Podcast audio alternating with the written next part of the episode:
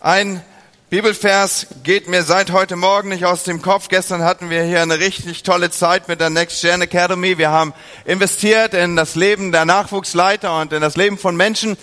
Und ein Gedanke, den habe ich mitgenommen, den habe ich zwar selber ausgesprochen, aber mir dann heute Morgen wieder neu auch selber zugesprochen.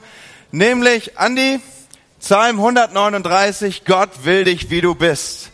Das war so dieser Moment, dass ich irgendwie abgespürt habe, als ich allein im Auto saß. Gott kommt so mit dem, was er mir heute Morgen sagen will.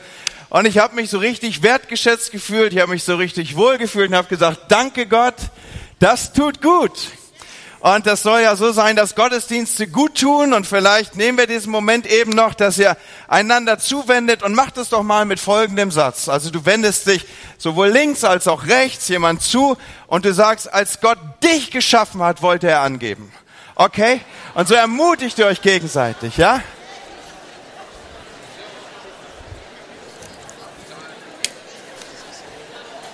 Sehr gut.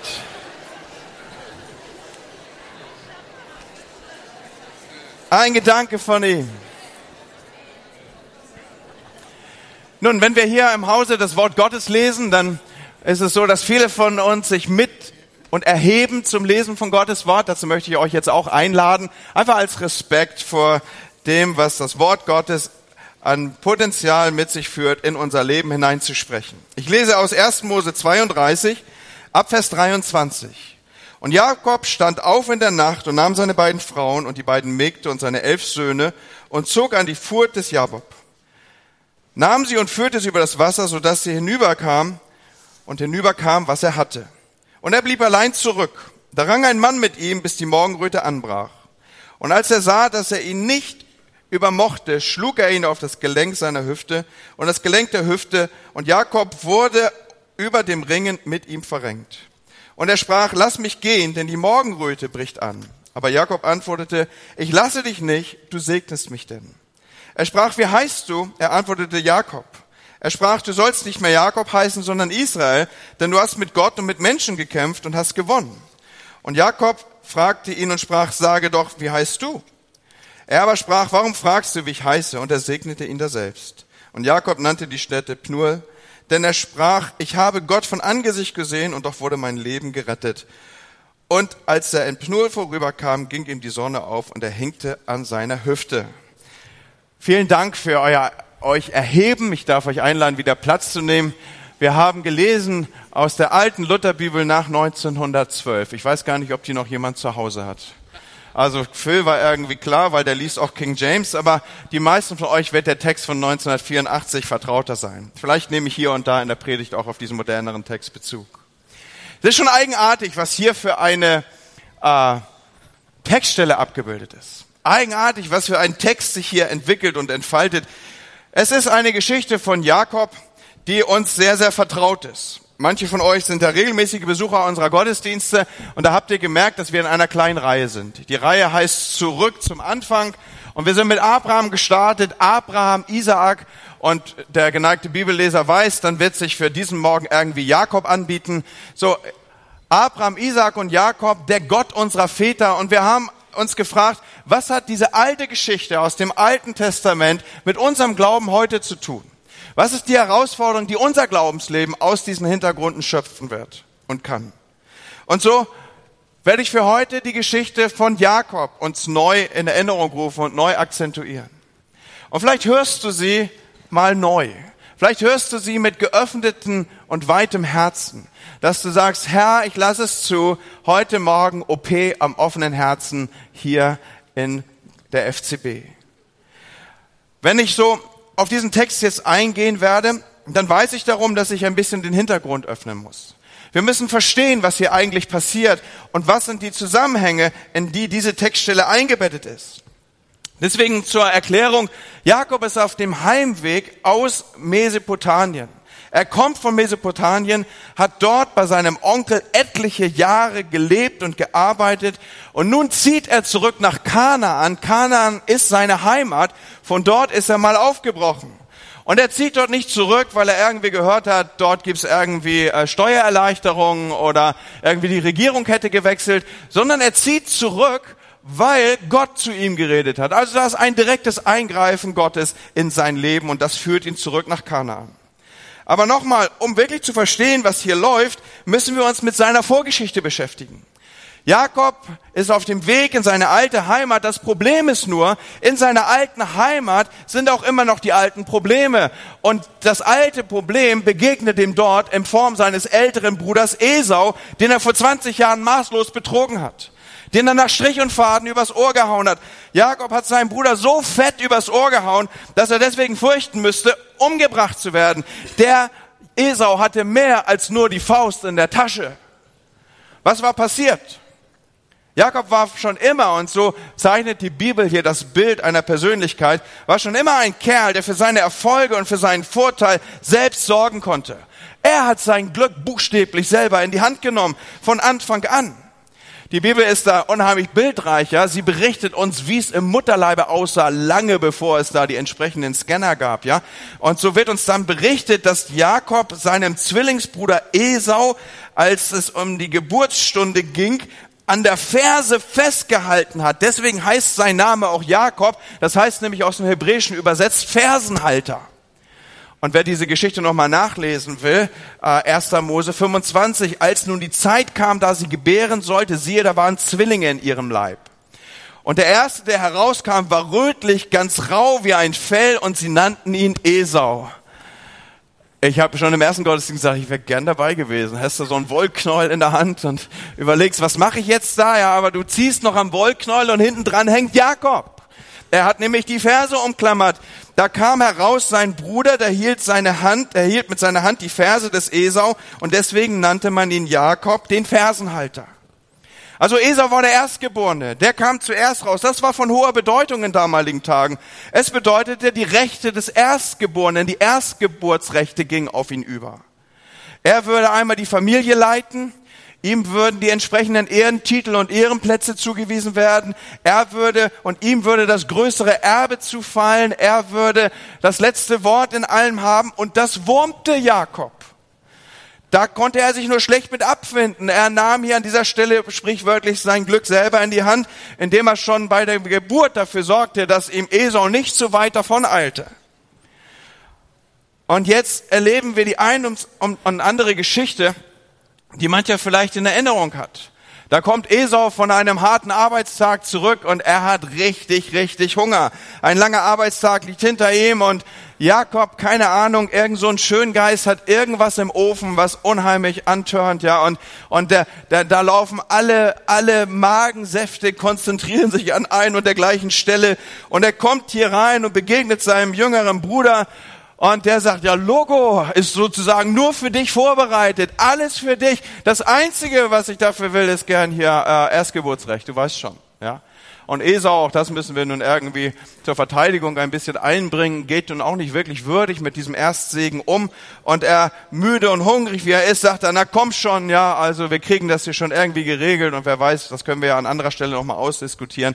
Aber es bleibt im Raum stehen, Jakob haut Esau aber sowas von übers Ohr hier. Er verstand es von Anfang an wirklich, seine Vorteile zu sehen und sie zu nutzen und sie auch zu erreichen. Wir finden das fortgeschrieben in einer weiteren Geschichte, die uns sehr vertraut ist. Da geht es dann wirklich darum, dass der Vater Isaak nun alt geworden ist und jetzt geht es darum, in den letzten Stunden seines Lebens diesen Erstgeburtssegen auszusprechen und auf seinen Erstgeborenen zu legen. Und jetzt ist Jakob tricky wie kein zweiter, ja. Also er weiß ganz genau, was jetzt zu machen ist. Er zieht nämlich die Klamotten von Esau an. Das gibt uns einen interessanten Einblick in die damaligen Hygieneregeln und so weiter. Also offensichtlich wusste man, wenn man das entsprechende Zeug anhisst, Esau ist im Haus, ja. So, ich will das jetzt gar nicht neutestamentlich übertragen, so irgendwie, ach, Andi ist im Haus, was auch immer, aber damals war das möglich. Offensichtlich haben die ein und dasselbe Duschgel benutzt, also was auch immer. Jedenfalls hier in dieser Situation nun ist Jakob unglaublich tricky. Er zieht die Klamotten von Esau an und er streift sich Ziegenfell über die Hände und der alte blinde Isaac, er ertastet und denkt, okay, er redet nicht wie Esau, aber er stinkt wie Esau und er fühlt sich an wie Esau, also muss er auch Esau sein, ja. Und jetzt segnet er ihn hier. Oder er duftet wie Esau. Was auch immer. Vielleicht war es ja auch so ein Ranger, der den Smell von Abenteuer und, äh, offenen Feuer und diese ganze Abenteuerromantik mit sich führte. Und er schleicht sich den Segen. Und als Esau das mitbekommt, da kocht sie ihm hoch. Als Esau das mitbekommt, da, da, da, da wühlt sie ihn auf. Er erfindet und empfindet sich als nach Strich und Faden über die Länge der Jahre hintergangen, Hinterlist ist hier der zweite Name, den Jakob in diesem Kontext aus der Bibel heraus zugeschrieben bekommt. Also Jakob der Betrüger, der Hinterlistige, Jakob der, der um seinen eigenen Vorteil weiß, Jakob der, der, der klammert und andere nicht zu weit vorkommen lässt, weil er selber das Gefühl hat, er kommt zu kurz. Und jetzt müssen wir uns Esau so vorstellen, dieses kleine Fellbündel wird dann ja irgendwann erwachsen. Ich stelle mir da so einen wackeren Wikinger vor, der die meiste Zeit seines Lebens auf so einen äh, Tomahawk gestützt da irgendwie rumsteht, ne? Oder wie heißen da diese, diese, ihr wisst schon, ne? So die zweiflügeligen Schwerter oder was immer das so ist. Und wenn der sauer wird, ne? Dann gehst du besser stiften. Und das Ganze sagt sich Jakob auch. Also geh mal besser stiften. Und jetzt flieht er. Er flieht für seinen Bruder, der die Tötungsabsicht im Herzen trägt. Das ist der Hintergrund, auf dem sich das hier alles abbildet. Hollywood hätte kein besseres Drehbuch schreiben können. Jakob hat seinem Namen alle Ehre gemacht und hat die eigene Familie nach Strich und Faden übers Ohr gehauen. Und jetzt flieht er.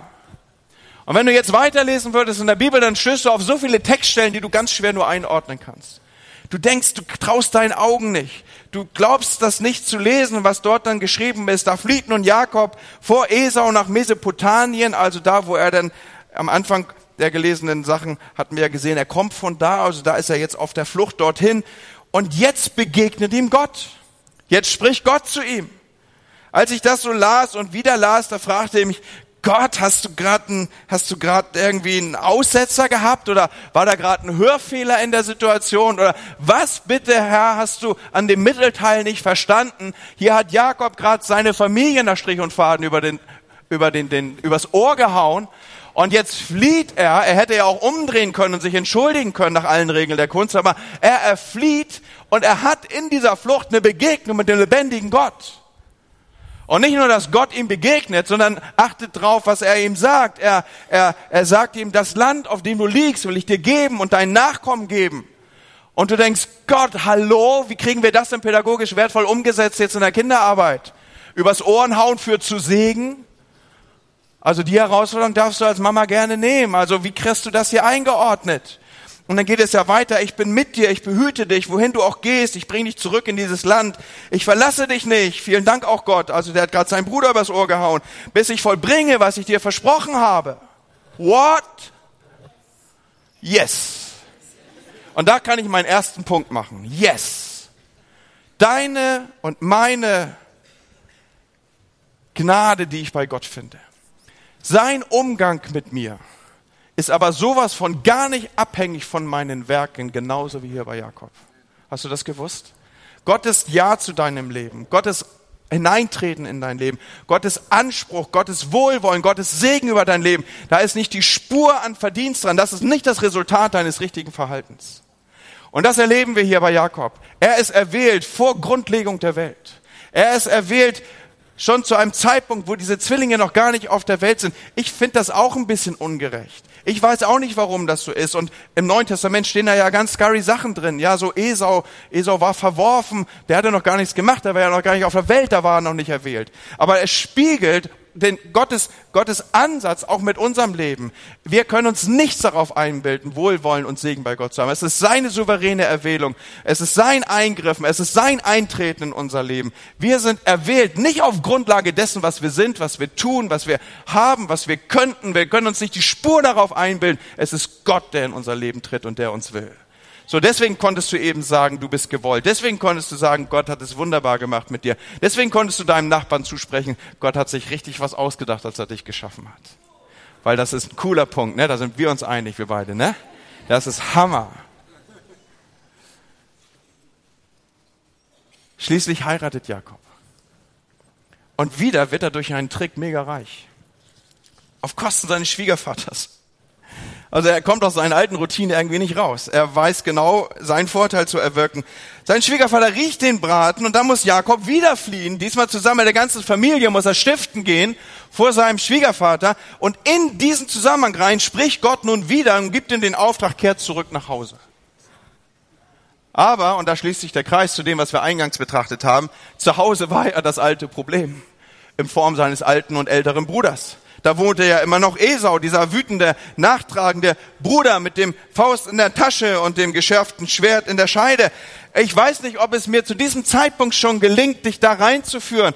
Aber bis jetzt war Jakobs Leben davon gekennzeichnet, dass er immer irgendwie als Sieger vom Platz ging.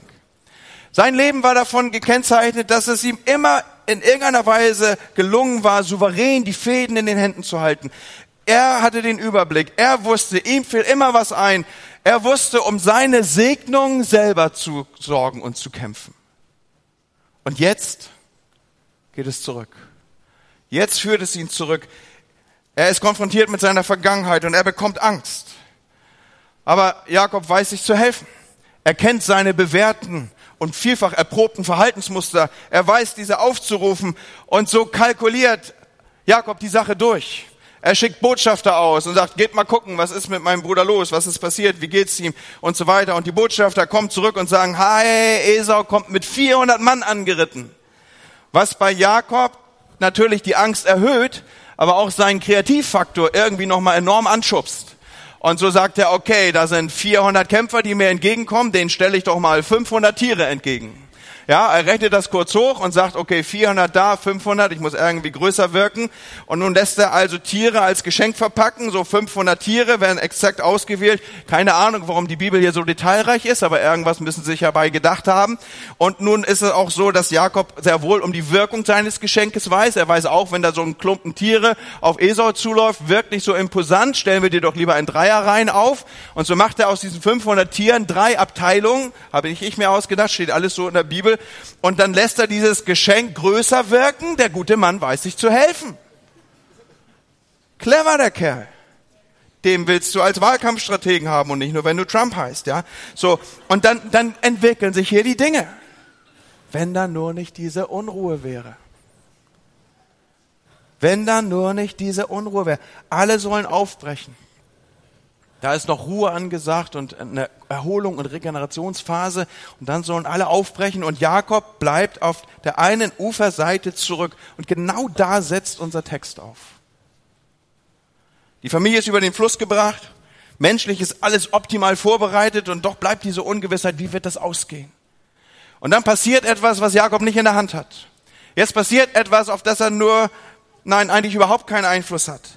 Er konzentriert sich voll darauf, die Geschichte mit seinem Bruder im Rahmen seiner Möglichkeiten, seiner Erfahrungen und seiner aufzurufenden Tugenden irgendwie glimpflich über die Bühne zu bringen. Und dann passiert das Unplanbare, das Unvorhersehbare. Ohne Vorwarnung kommt dieser Kämpfer in sein Leben hinein und zwingt ihn in einen Kampf hinein. Und wer ist dieser Mann überhaupt? Hosea, eine andere Stelle im Alten Testament, gibt uns Auskunft darüber, dass es ein Engel Gottes, ein Bote Gottes ist. Dieser Mann stand also als Stellvertreter Gottes vor Jakob. Man kann auch dahingehend das auslegen, dass Gott selbst Jakob hier in den Weg tritt und er tritt ein in ein Kampfgeschehen mit Jakob. Und nun, worum ging es in diesem Kampf? Und wenn wir da in diese Situation reinhören, die uns sehr lange beschäftigen darf, weil es ein langer Kampf war, dann mag sich folgender Dialog entwickelt haben. Pass auf. Jakob. Du kehrst zurück in das Land deiner Väter. Hinter dir liegt die Vergangenheit der letzten Jahre. Hinter dir liegt das Geschäft, das du geführt hast. Der Reichtum, den du dir angesammelt hast. Jetzt stehst du vor dem Land deiner Zukunft. Jetzt geht es zurück in das Land deiner Jugend. Du wirst dich konfrontiert sehen mit den Dingen, die du dort verlassen hast. Vielleicht wird sich dieser Dialog weiter entspannen, dahingehend, dass da einfach Stimmen im Raum stehen. Jakob, du kannst jetzt nicht so weitermachen wie vorher. Du kannst doch nicht so bleiben, wie du bist. Oder mehr in eine Fragestellung hineingepackt, willst du eigentlich so weitermachen? Geht es dir eigentlich primär darum, irgendwie die Geschichte mit deinem Bruder wieder richtig hinzurücken oder zumindest in die richtigen Ordnung zu bringen? Jakob, kann es sein, dass das eigentliche Problem hier nicht das, was in der Vergangenheit ist, liegt, sondern dass das eigentliche Problem du bist? Wie sieht's aus mit deinem Charakter? Vielleicht geht's hier gar nicht um die Beziehung zu deinem Bruder. Lass uns mal über die Beziehung zu mir denken, denn schließlich trete ich dir ja hier an dieser Stelle entgegen und nicht dein Bruder. Was wäre, wenn eine andere Reihenfolge für dich dran ist, wenn es hier um unser beider Verhältnis zueinander geht? Jakob, du kannst nicht so nach Hause gehen und alles so machen wie früher und so vielleicht so tun, als wäre nichts gewesen. Und jetzt entwickelt sich hier ein Kampf. Ein Kampf, bei dem Jakob wohl seine ganze Vergangenheit vor sich aufstehen sieht. Sein ganzes altes Leben geht und er geht durch die Stationen seiner Tage, die er schon hinter sich hat. Und noch einmal diese Fragestellung, die ich hier hinein lese, die ich quasi herausspringen sehe. Jakob, willst du der Alte bleiben? Willst du Jakob der Listige bleiben? Willst du mit List und Tücke und Dinge, die du dir irgendwie erwurschtest und erarbeitest, zum Teil erstehlen musst, weiter durchs Leben robben? Und ja, vor Jakob wird seine Vergangenheit lebendig. Die Vergangenheit als er sich selbst mehr zutraute als Gott. Gott hatte doch so viel Segen über ihn gesprochen.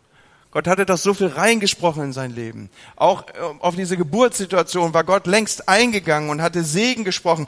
Aber die, er, er konnte das nicht abwarten. Er war so organisiert, dass er diese Dinge selber in die Hand nahm und dann nahm er seine Mutter und Rebecca dazu und so weiter. Und die Tricks funktionierten, aber zu welchem Preis? Der Familienfriede lag da nieder. Esau war bitter auf ihn geworden, er hatte konkrete Mordgedanken, er muss fliehen, das, die Heimat, das Elternhaus verlassen, das sind Zeiten der Not.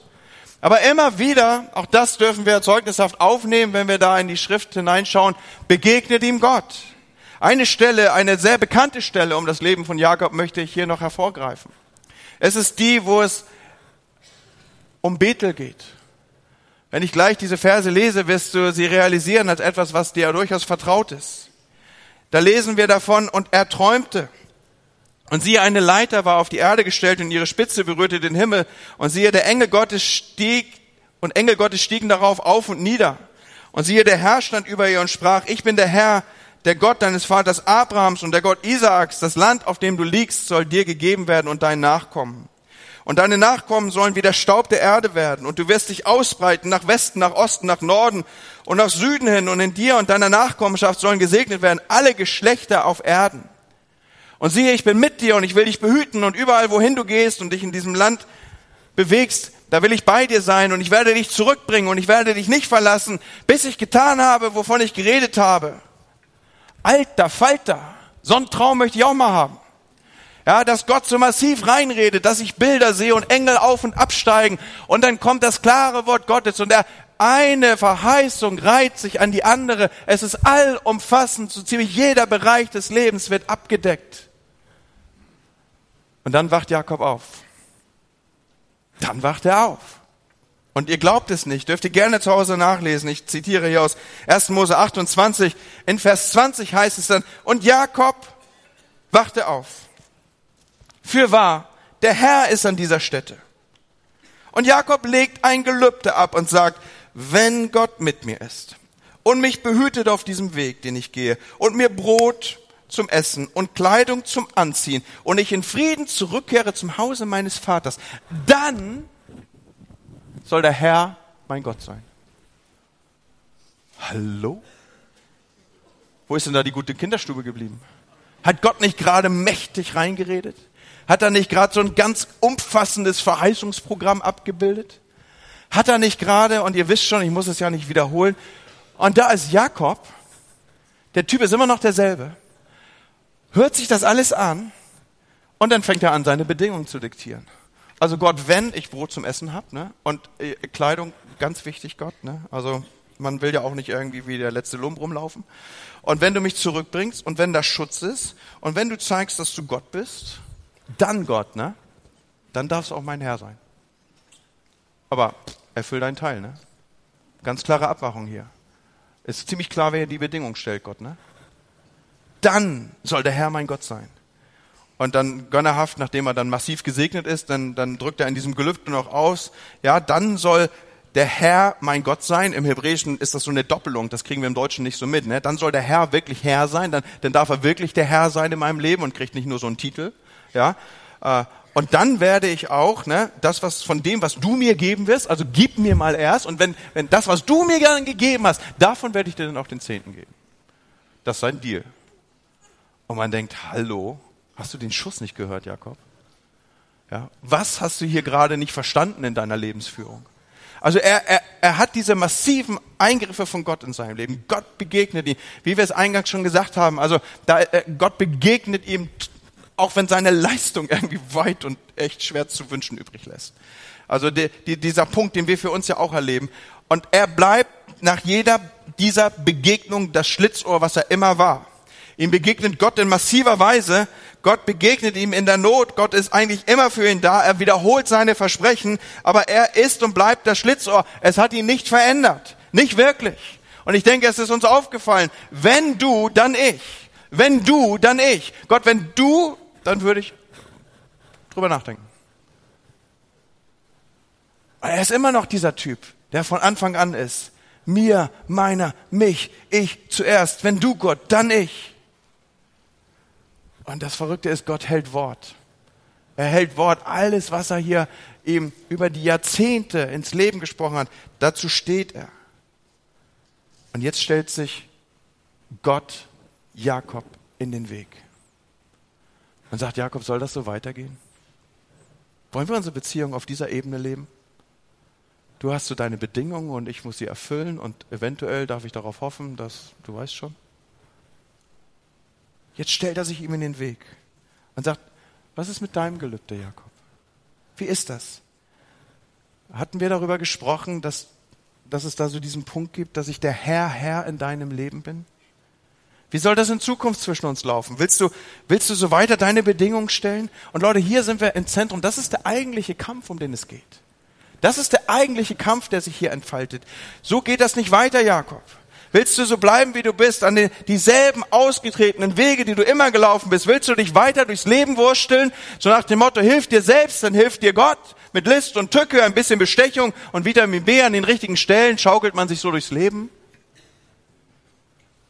Und wisst ihr, was mich erstaunt? Ich habe es eben angedeutet. Es ist so ein langer Kampf. Es ist so ein langer Kampf. Bis zum Morgen, bis es hell wurde, als die Sonne aufgeht, sagt unser Text.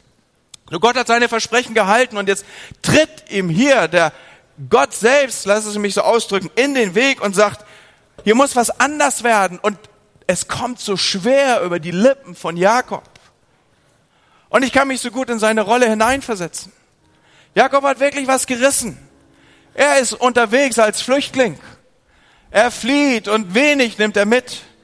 An einigen Stellen gar nichts. Er hat aber seine Begabung, er hat seine Fähigkeiten, auf die konnte er sich immer verlassen. Von Anfang an, er war schon clever genug im Mutterleib, dass er die, die Ferse gegrapscht hat. Der kam schon mit einem Klammerreflex auf die Welt und den hat er nie verlassen. Und er darf stolz sein auf das, was er gewirkt hat. Gott, ich bin stolz drauf, was ich geleistet habe. 20 Jahre harte Arbeit. Ich bin nach Mesopotamien mit nichts gekommen. Jetzt schau dich um. Ich kann mal so eben 500 Tiere aussortieren und die machen mich nicht ärmer. Habe ich geschafft, Gott. Hat mir keiner geholfen. Mir keiner die Hand vor den Hintern gehalten. Habe ich gemacht, Gott. Und es wehrt sich in Jakob. Und jetzt stellt sich Gott ihm in den Weg fängt an mit ihm zu ringen und sagt, Jakob, du kommst hier nicht vorbei, hier muss was anders werden. Hier muss eine Veränderung rein. Lass das Alte los. Und Jakob spürt, wie das Alte nach ihm greift. Gott will, dass, dass, sein, dass er seinen Eigenwillen aufgibt, seine Eigen- und Selbstkontrolle. Das würde ja heißen, dass ich nicht mehr selber bestimme. Das würde ja wirklich heißen, dass der Herr Herr ist. Er ist nicht nur so jemand, den ich in meinem Lebensauto mitfahren lasse und der Herr wechselt so zwischen Rücksitz und Kofferraum, sondern soll ich ihm das Steuer geben hier? Herr, Herr sein lassen? Und könnt ihr euch reindenken, wie es Jakob hier geht? Gott soll echt Schluss sein mit meinen Vorstellungen, was ich so glaube, was richtig ist, meinen Forderungen, Schluss sein mit wenn du, dann ich. Und Gott kommt hier rein in die Situation und sagt, ja Gott, diese Geschichte geht hier an diesem Tag zu Ende. Die geht hier zu Ende. So nicht mehr, Jakob. So kannst du nicht weitermachen. Und das, was hier passiert ist, Gott will mit ihm auf eine andere Ebene. Leute, das hat mich ganz neu gepackt. Dieser Text ist mir vertraut seit Kindheitstagen. glaube, ich habe meine frühe Kinderbibel aufgeschlagen und dieses Bild mit der Leiter und Engel, die da drauf und runterlaufen. Wie lange kenne ich das? Wie lange kenne ich die Geschichte von Jakob? Aber hier erlebe ich auch für mich selber, wie Gott auf eine andere Ebene will. Gott will, dass Jakob ihm vertraut, ohne dass er auf diese äußeren Ableitungen und das, was er davon hat, dieses wenn du, dann ich, dass er das mal beiseite schiebt. Und dieser geheimnisvolle Kämpfer hier, er kämpft darum, dass Jakob eine Beziehung zu Gott selbst findet und nicht nur zu den Segnungen und den Vorteilen, die er aus dieser Verbindung ziehen könnte. Dieses wenn du, dann ich soll durchbrochen werden. Und Jakob wehrt sich. Und er ringt. Aber es ist die Gnade Gottes, die bei Jakob nicht locker lässt und ihn nicht aufgibt. Ich habe in dem Zusammenhang eine Textstelle gelesen, von C.S. Lewis. Gott flüstert in unseren Freuden. Er spricht in unserem Gewissen und er ruft laut in unserem Schmerz und mit diesem Megafon rüttelt er eine taube Welt auf. Kein Zweifel, das Schmerz, der Schmerz als Megafon Gottes ist ein furchtbares Instrument. Dennoch ist er für den unguten Menschen die einzige Möglichkeit der Gesundung. Er reißt den Schleier weg, er pflanzt das Banner der Wahrheit mitten in die aufständische Festung. Und ich habe mich gefragt, Gott, wie viel aufständische Festung findest du noch in meinem Leben? Und ja, Krisen und Kämpfe können ihren Ursprung in der Liebe Gottes haben, weil Jakob Gott nicht gleichgültig ist, weil er an sein Herz will. Er will es nicht nur mit so einem religiös geübten Trickser zu tun haben. Darum packt er Jakob in dieser Weise an. Er will an das Herz von Jakob ran. Manchmal sind es die dramatischen Momente und Mittel, die Dinge, die uns hart erscheinen, die diesen Punkt in uns rausrütteln und herausringen, herauskämpfen, so wie Jakob es hier erlebt mit einem Schlag an seine Hüfte. Ich habe einige Jahre Kampfsport gemacht und ich weiß, das stabilste Zentrum, da wo du die Kraft nimmst, um den einen oder anderen Schlag zu setzen, ist hier an der Hüfte. Also die natürliche Stärke, da, da wo, wo der Mensch seine größte natürliche Kraft hat, da kommt Gott hier rein und nimmt es raus. Und endlich kommt es zu einer Wende. Auf einmal streckt er hilfebedürftig seine Hand nach diesem Mann aus und ruft, ich lasse dich nicht. Ich lasse dich nicht. Ich habe diese Steckstelle so oft gelesen, ich lasse dich nicht du segnest mich. Und habe gedacht, okay, der Fokus liegt auf dem Segen. Immer noch der gleiche Jakob. Aber ich, ich bin heute anderer Meinung. Ich glaube, in diesem langen, langen, langen Ringen kommt Jakob an eine Stelle, dass er sagt, ich lasse dich nicht. Ich lasse dich nicht. Ich will, dass du mich segnest. Es geht mir, es geht mir um dich. Das, was danach kommt, ist nur eine Ableitung. Und so sehe ich dies als einen Wendepunkt. Hier greift er nach Gott. Das Ziel des Kampfes ist, Gott will aus Jakob einen neuen, einen wirklich veränderten Menschen machen. Und Jakob muss in dieser Geschichte, so lesen wir ja weiter, dann auch noch seinen Namen nennen. Ist doch interessant, oder?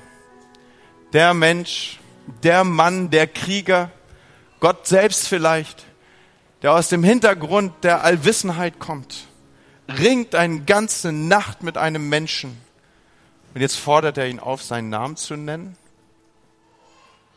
Hat er irgendwie einen Schlag auf den Kopf gekriegt oder so? Ist da was verloren gegangen? Nein. Die Antwort ist die, Jakob soll seinen Namen aussprechen. Jakob soll sich dazu stellen, was er ist. Jakob soll aussprechen, ja Gott, hier bin ich. Ich bin Betrüger, ich bin Hinterlist, ich bin Schlitzohr, ich bin Fersenhalter, ich stelle mich dazu. Aber dieses Bekenntnis ist der Moment, in dem Gott sein Leben verändert wo er eingreift und wo er ihn auf eine neue Spur setzt. Wir finden dieses Verhaltensmuster auch noch nachfolgend bei Jakob immer wieder, aber er ist nicht mehr derselbe. Da sind andere Konditionen in sein Leben gekommen. Und Jakob selber gibt über diese Situation ja auch Zeugnis. Im Vers 31 haben wir gelesen, und Jakob nannte die Städte Pnuel, denn ich habe Gott von Angesicht zu Angesicht gesehen und meine Seele ist gerettet worden. Hier haben wir es zu tun mit einem körperlich geschlagenen Mann mit ausgekugelter Hüfte. Aber er geht aus dieser Nacht raus und er weiß, meine Seele ist gerettet. Meine Seele ist gerettet. Da ist was Entscheidendes passiert. Meine Seele, eine andere Übersetzung sagt, ist gesund geworden. So, meine Frage an dich heute Morgen lautet, wie geht's deiner Seele? Wie geht's deiner Seele? Ist das vielleicht der Morgen, an dem deine Seele gesund wird? Ich habe keine Ahnung, wer hier vor mir sitzt, jedenfalls nicht von jedem. Vielleicht ist das der Morgen, wo du eine Begegnung hast, wo sich dir im Sinne des Wortes jemand in den Weg stellt und der sagt, hör mal auf mit deinen Tricksereien. Hör mal auf, dich selber so durchs Leben zu wursteln. Hör mal auf, so diese Mentalität zu leben. Hilf dir selbst, dann hilft dir Gott. Er stellt sich dir in den Weg und er sagt, so geht's nicht weiter.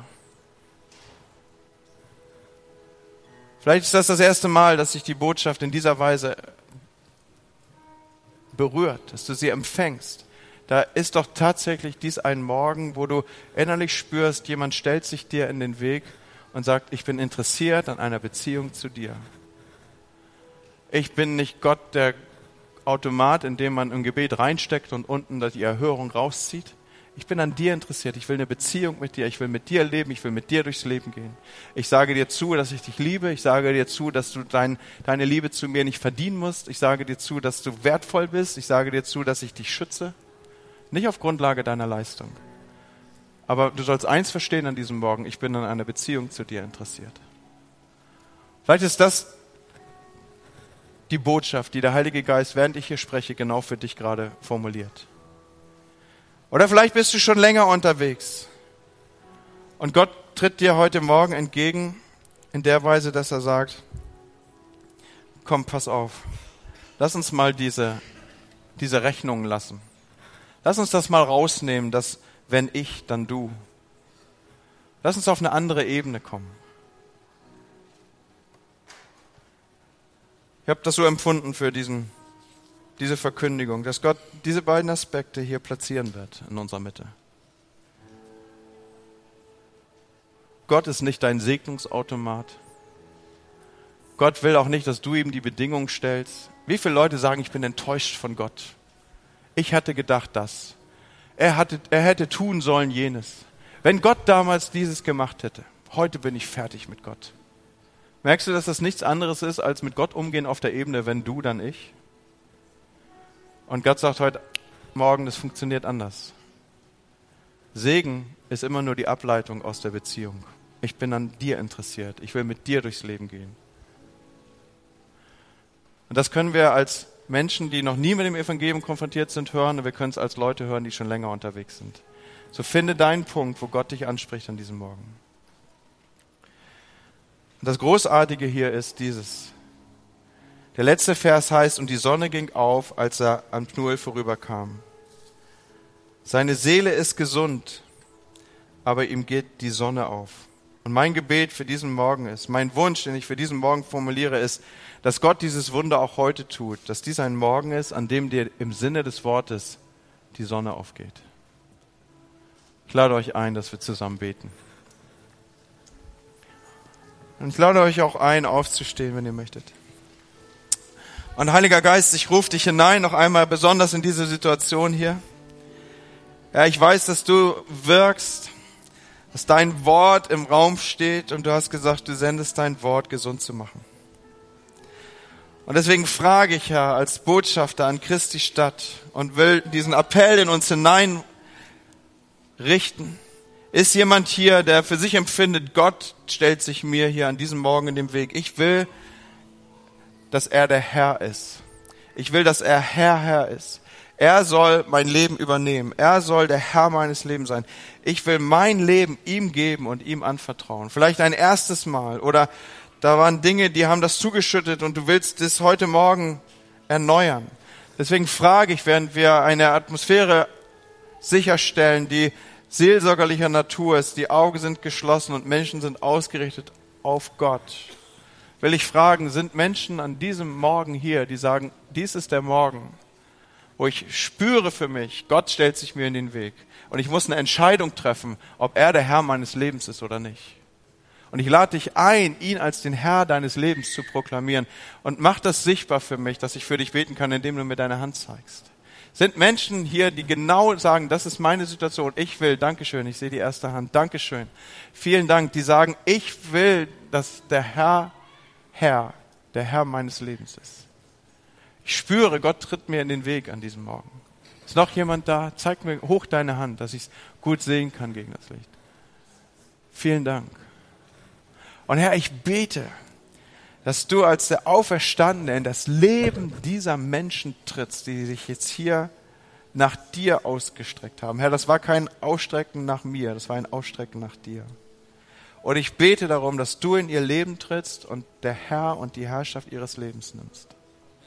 Und ich lade dich ein, dieses kleine Gebet mit mir zu beten. Vielleicht tun wir es als ganze Gemeinde. Herr des Lebens, komm in mein Lebenshaus. Nimm jeden Raum, der dort ist. Ich bitte dich um die Vergebung meiner Schuld und den Schmutz, dass er ausgeräumt wird. Und ich erkläre dich zu dem Herrn meines Lebens. Danke, dass du der Herr und ich dein Kind bin. Und dass du mein Leben führen wirst. Amen. Amen. Komm, wir geben den Leuten einen Applaus. Sehr, sehr gut. Und lass mich dieses zweite Anliegen auch formulieren, vielleicht auch indem ich dich kurz in ein Gebet einbinde. Sind Menschen hier, die sagen, ich will raus aus diesem, aus diesem wenn du, dann ich. Ich will heute Morgen die Entscheidung treffen, auch meine Beziehung zu Jesus, auf meine Beziehung zu dem Gott Abrahams, Isaac und Jakobs wird auf ein anderes Level gehen. Ich will mich klammern an ihn. Und diese Lieder, die ich so oft singe, ob es die Sonne scheint oder ob es regnet, egal was du mir nimmst, egal was du mir gibst, die sollen für mein Leben Wahrheit abbilden. Ich will mich an den klammern, der der Geber aller guten Gabe ist. Und wenn die Gabe mich erst im Himmel erreicht, dann werde ich mich trotzdem an ihn klammern. Wohin sollen wir gehen, Herr? Du hast Worte ewigen Lebens. Ist das jemand, der diese Situation für sich greifen will und heute Morgen eine Entscheidung treffen will und sagen, ja, ich klammer mich an ihn? Dann zeig mir kurz deine Hand. Dankeschön. Vielen Dank. Danke. Ja, und Herr, ich heb meine Hand mit dazu. Und ich bete, Gott im Himmel, hab deinen Weg mit uns. Lass deine Gnade auf uns wirken. Lass uns nicht alleine. Tritt uns in den Weg, so wie du Jakob in den Weg getreten bist. Und veränder uns, Herr. Im Namen Jesu. Amen.